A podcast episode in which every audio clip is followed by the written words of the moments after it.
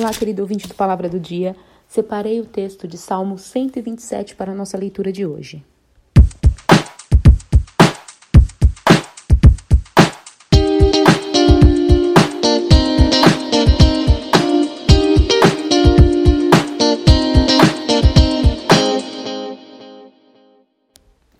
Segurança, prosperidade e fecundidade vêm somente de Deus. Se o Senhor não edificar a casa, em vão trabalham os que edificam.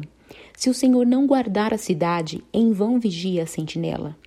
Inútil vos será levantar de madrugada, repousar tarde, comer o pão de dores, pois assim dá ele aos seus amados o sono. Eis que os filhos são herança do Senhor, e o fruto do ventre, o seu galardão. Como flechas na mão do valente, assim são os filhos da mocidade. Bem-aventurado o homem que enche deles a sua aljava. Não serão confundidos quando falarem com os seus inimigos à porta. Algumas Bíblias declaram esse salmo como um cântico, salmos como um cântico de peregrinação. Olha o que ele fala né, no título: segurança, prosperidade e fecundidade. São alguns, algumas coisas que são extremamente importantes para nós como hum, pessoas, estarmos seguros, sermos prósperos, termos né, a, a, nossa vida frutífera em, em tudo né, que venhamos a fazer. É importante também a forma que ele começa declarando, né? Se o Senhor não edificar. Então, nos dias atuais, como é importante para nós deixarmos Deus edificar a casa, né? Para moldar realmente, para sermos essa morada do Espírito Santo para que possamos caminhar, peregrinar, né, como algumas é, Bíblias declaram, caminhar seguindo e guiados por esse Espírito Santo de Deus em nossa forma de viver, nossa forma de agir é, com, com o próximo, com os nossos familiares, com aqueles que estão e têm contato com, conosco. Né? E a orientação também, ela vem que em vão vigia a sentinela, não significa que não, não deva ter a sentinela, mas é sem vão o trabalho dela. Né? A palavra declara em Mateus 26, 41, na parte A, vigiai e orai. Ali Jesus no Getsemane deixa claro isso, né? a importância da vigilância.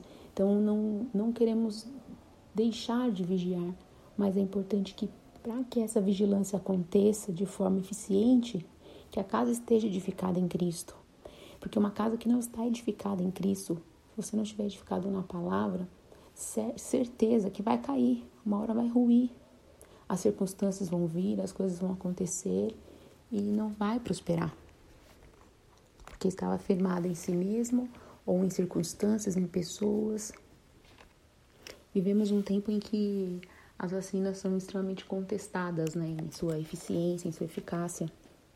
Então, a vacina X tem é, 90 e tantos por cento, outra tem 80, outras, dependendo da doença, né? A gente está falando não só de pandemia, mas de outras doenças que há 60%, 80%. E o que nós podemos é, identificar pela palavra e no que nós temos vivido em Deus. E Deus é 100% eficiente.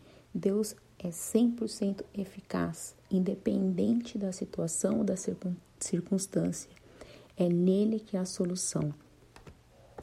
Em Mateus 7, 25, fala dos dois alicerces, né? Onde você vai estar se edificando. Seja prudente. Aquele que foi prudente edificou a sua casa sobre a rocha.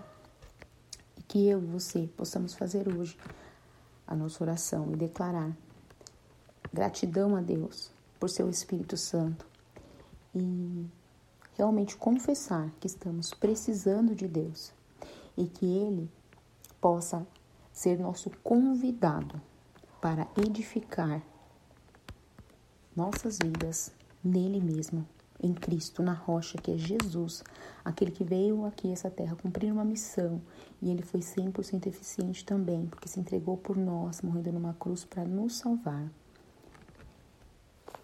Que todos os nossos esforços, que todo o nosso caminhar, toda a nossa peregrinação sobre essa terra seja útil, porque nós estaremos alicerçados em Cristo.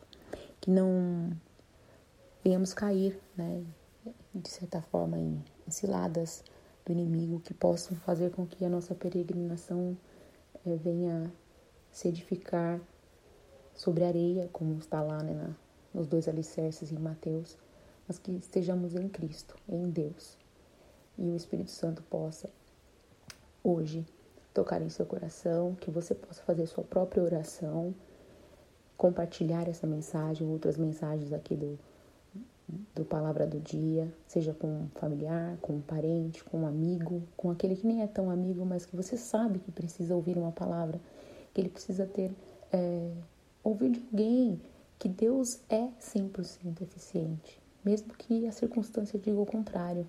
Deus continua sendo Deus.